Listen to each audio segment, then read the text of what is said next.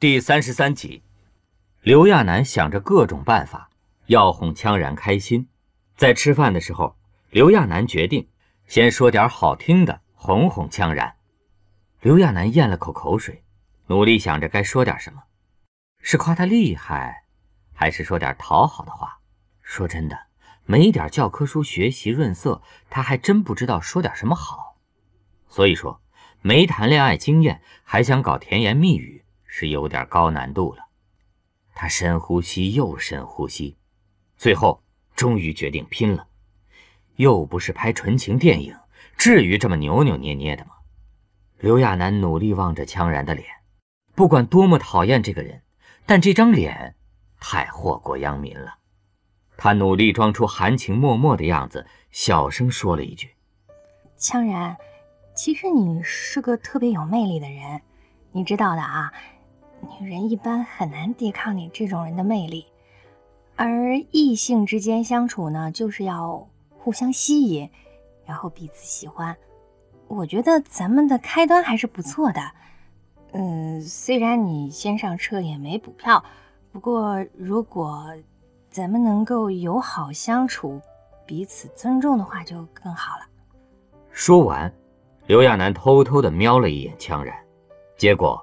全星球最幸运的，能被唯一的女人夸奖的羌然，此时淡定的就好像不是个万年光棍一样。他握着汤匙的手没有一丝迟疑的舀了勺汤，放到嘴里，淡淡的点了点头，那副领导已阅的样子，让刘亚楠都傻眼了。他怕自己表达的不够清楚，连忙又补充道：“嗯，就是你真的很优秀。”当然，咱们的关系更融洽一些就更好了。我是女人嘛，就算是女人也是人的，生理不同，但不见得在别的地方就有差距。结果，羌然这次依旧是淡定的点点头，说：“我明白。”那副我早就知道的样子，看得刘亚楠呆住了。这家伙到底明白了些什么呀？他怎么感觉好像羌然误会他的意思了呢？自从温情的一面被打破后，羌然再碰他的时候，刘亚楠就会觉得特别的恶心。这样别提讨好羌然了，他都怕自己看羌然看多了得胃溃疡。刘亚楠便把心思都放在了正事儿上。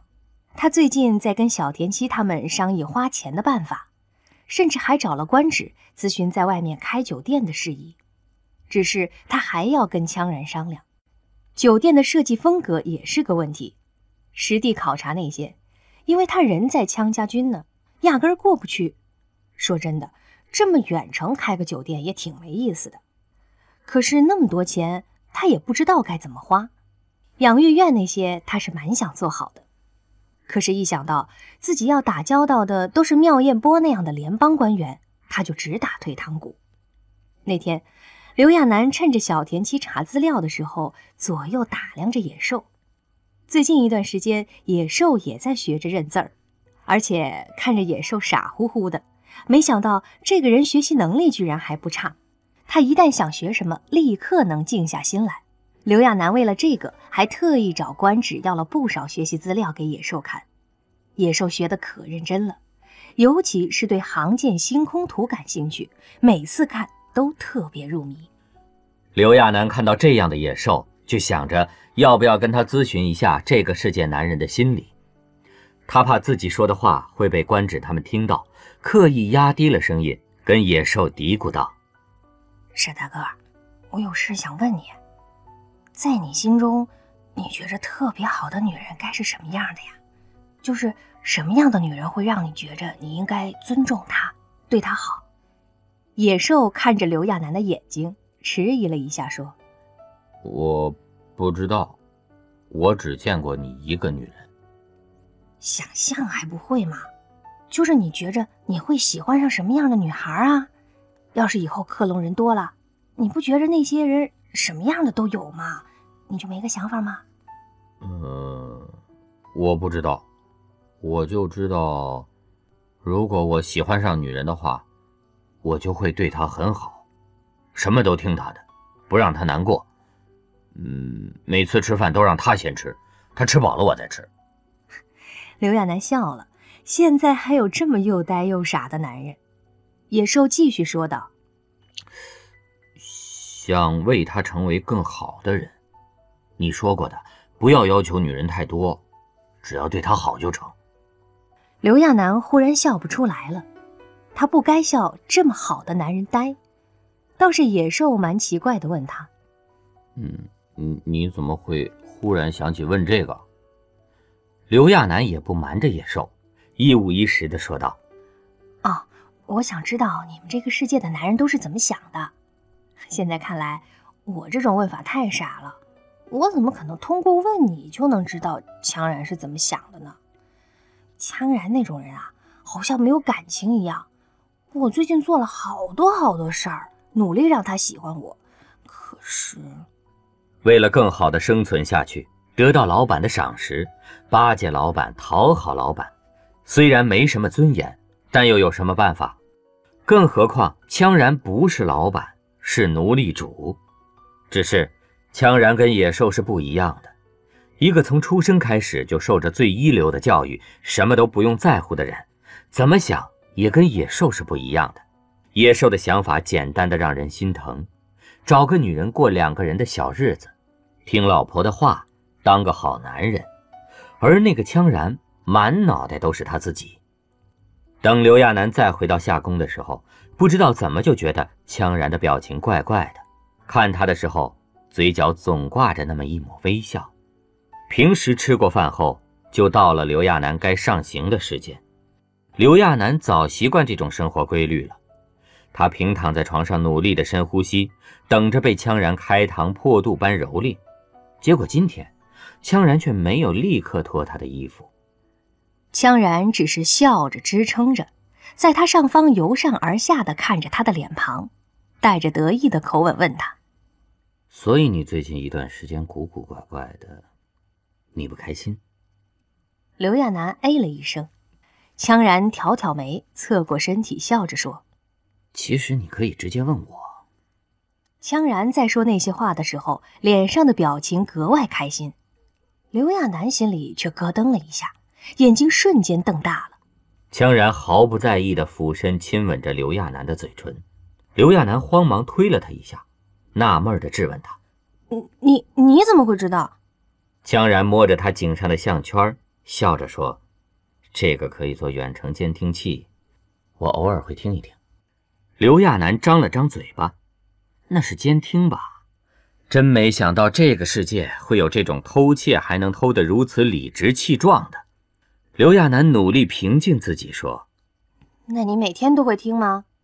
一直在听？”“没有。”羌然握着他的手，一根根抚摸着他的手指，“偶尔才会听听。”刘亚楠一直在忍耐，到了这个时候，他终于忍不住了，就好像一直积蓄的力量需要发泄点一样，这一点小火苗瞬间窜了出来。刘亚楠知道，不管力量还是能力，自己都差了他很远。可是他努力的从羌然身边离开，表情严肃的望向羌然，他的心脏都要崩开了。他望着羌然的眼睛，压抑着自己的怒气说：“羌然，你不能这样对我。我是一个人，我除了是女人外，我还是一个完整的人。我跟你一样有自己的尊严。你不能从我身上带走本该属于我的一切。如果你把我当做女人看的话，你首先要把我当做一个人。”如果你这个都做不到，你永远不可能成为，成为我可能会喜欢的那个人，因为我绝对不会为一个不懂得尊重我的男人动心。羌然的表情在他说话的时候有微妙的变化，但很快，他就语气淡淡的回道：“我不需要懂女人，我只要得到你。”刘亚楠真要被这个羌人给烦死了，渣男怎么可以无耻到这种地步？上次他气到极点，对羌然说了那些话后，羌然的表现居然是刘亚楠怎么可以不动心呢？虽然他早知道羌然是个超级大男子主义强权派的顶尖人物，可还是没想到羌然能无耻到这种地步。这事儿放在任何正常男人身上都会发觉不对啊。之前刘亚楠还偶尔会觉得羌然跟他之间有那个粉红泡泡，现在他再也没有那种感觉了。在刘亚楠心里有点怕这样的羌然，那是一种基于饲主跟宠物的关系，不管饲主再喜欢，宠物依旧是宠物，肘子也变不出猪蹄儿来。所以很多时候，不管刘亚楠多么努力地镇定自己，可只要看到对方的脸，就会被对方的气场压得说不出话来。可是总这么憋着，他都怀疑自己要被憋死了。所以他偷偷扎了一个纸人，但因为随时被人保护着呢，身边就没断了强家军人的监视，他也不敢做得太明显了，只能偷偷扎两下解气。而且他挺忙的，最近一段时间。他听了小田七的建议，拜托官职向联邦政府申请，终于在穷人区申请下来一块地。其实，联邦政府倒更愿意把酒店的地址安在富人区。不过，刘亚楠想好了，他开酒店的主要目的也不是赚钱。说不好听的，他要是真需要钱，随便卖点头发、指甲都能赚了。他只是想做点可以改变这个世界的事儿。大概是受了野兽他们的影响。刘亚楠觉得，穷人区的那些家伙才是他要重点扶持的目标。酒店呢，他想做成一边盈利一边慈善的。古代不是会有有钱人在灾难时舍粥舍饭？他开饭店不是为了让更多人吃他做的饭更开心，所以他想着隔三差五的做一次慈善。其他养育院那些，他正在找资料，想着弄妥当了就拜托野兽去做。他在羌家军里半步不能离开，所有的想法都只能靠小田七跟野兽。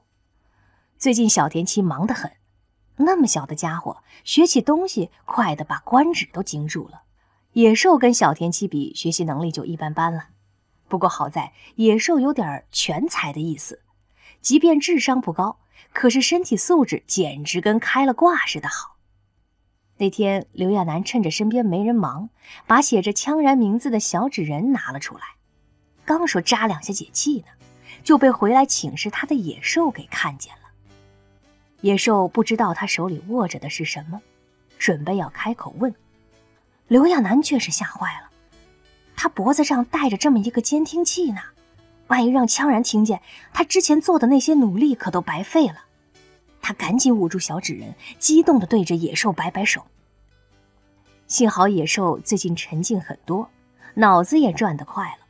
野兽没吭声，在桌子上找了白纸，快速地写道：“那是什么？”刘亚楠也不瞒他什么，在纸上写着：“我骂羌然的。”野兽最近刚开始学写字，字歪歪扭扭的，可是他写的很认真。刘亚楠看着野兽用狗爬一样的字写着：“他让你生气了，很多很多。”刘亚楠要气的地方有很多。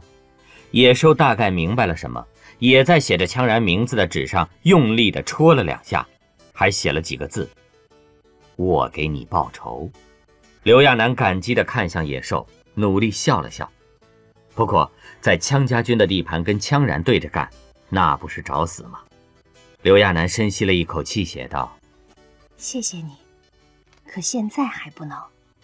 不光不能那样，还要哄着他。拼命不怕，可就怕拼也白拼，死后还要被人拿去展览，或者被解剖克隆出无数个倒霉刘亚楠来。他这么想着，还不如凑合的活着呢。只要不放弃，总有想出办法的一天。野兽应该是察觉了什么。”他认识的字还不多呢，迟疑了一下，又低头写了起来。那些话都很笨拙，有些字还是错的。刘亚楠低头看着，一个字一个字的。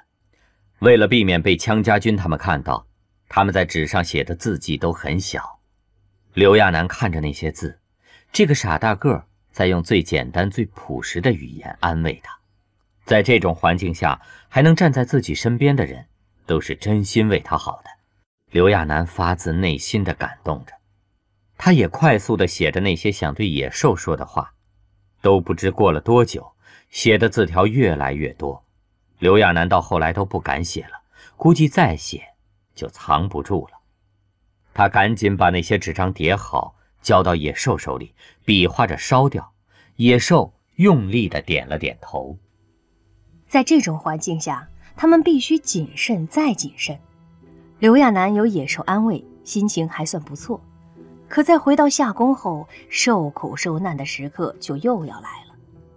他不明白羌然这是在做什么，嫌他白天太闲了是怎么的，不断给他增加各种繁重的工作。羌然居然还有脸问他：正常的男人跟女人之间就是这样吗？丈夫出去工作，妻子在家照顾家里。刘亚楠真的很想翻白眼儿，他最近被羌然折腾的三魂都要去了俩。平时跟小田七他们准备酒店的事儿就够忙的了，现在好不容易回到夏宫。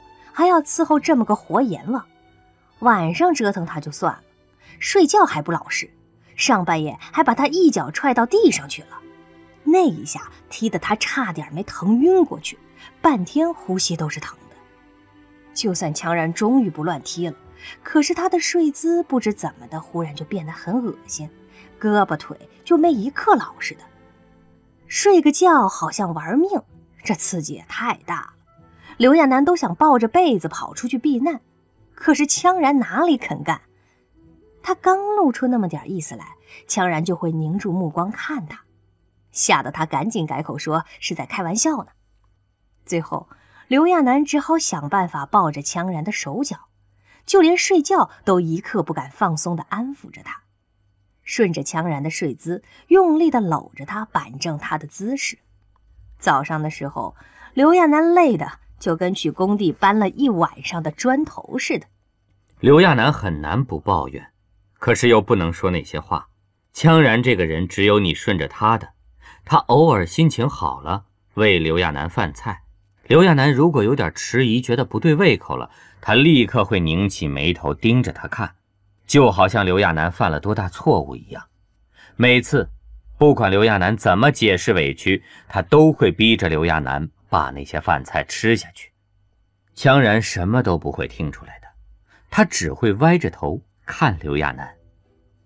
刘亚楠现在很讨厌羌然这么看自己，他怕自己下意识翻白眼的动作会被他瞅到。今天不知道羌然想起什么来，刘亚楠刚回到夏宫就发现有不对劲儿的地方，因为桌子上没有摆饭菜。就在他累得浑身都要散架的时候。羌然居然还扯着他的胳膊，要带他去好地方。如果在以前见到自己的小店被原封不动地搬了过来，刘亚楠肯定会特别开心。可现在这个小店要成为羌然给自己上的一道刑了，他真的很难用高兴的心情去面对。这是羌然又要求他每天都要给自己做饭的节奏呢？不过进去后，羌然却没有立刻催着他做什么。刘亚楠奇怪地看着羌然，感觉羌然今天怎么跟转了性似的，就跟怕刘亚楠不舒服似的。等他坐下后，羌然还塞给他一个椅垫子。随后，羌然做的事儿就更让他莫名其妙了。羌然是在尝试着做饭吗？刘亚楠莫名其妙地看着羌然，动动那，动动这儿，他忍不住想起昨天羌然在床上同他说过的那些家庭生活的话，什么小夫妻下班回到家里会一起做饭，甚至羌然还饶有兴致地问了些究竟应该谁来做饭的问题。只是这个做饭的步骤不对吧？哪有这么做的呀？刘亚楠看着羌然毫不在意地摆弄着锅子还有火。这哪里是做饭呢？这是专门来烧厨房的吧？最后，刘亚楠实在是看不下去了。这个地方再怎么样，也是他从无到有，一点点看着变成这样的，是自己曾经珍视的宝贝小店，要这么被他莫名其妙的烧了，那冤不冤呢？刘亚楠一把把羌然推开，动作利索的坐了起来，也不同羌然说什么。羌然倒是笑眯眯的看他忙碌着，中间还跟想起什么似的问他：“那些钱，你都想做什么用啊？”刘亚楠一下紧张起来，赶紧看向羌然，他就那么点家底儿，要是羌然要，刘亚楠肯定是保不住的。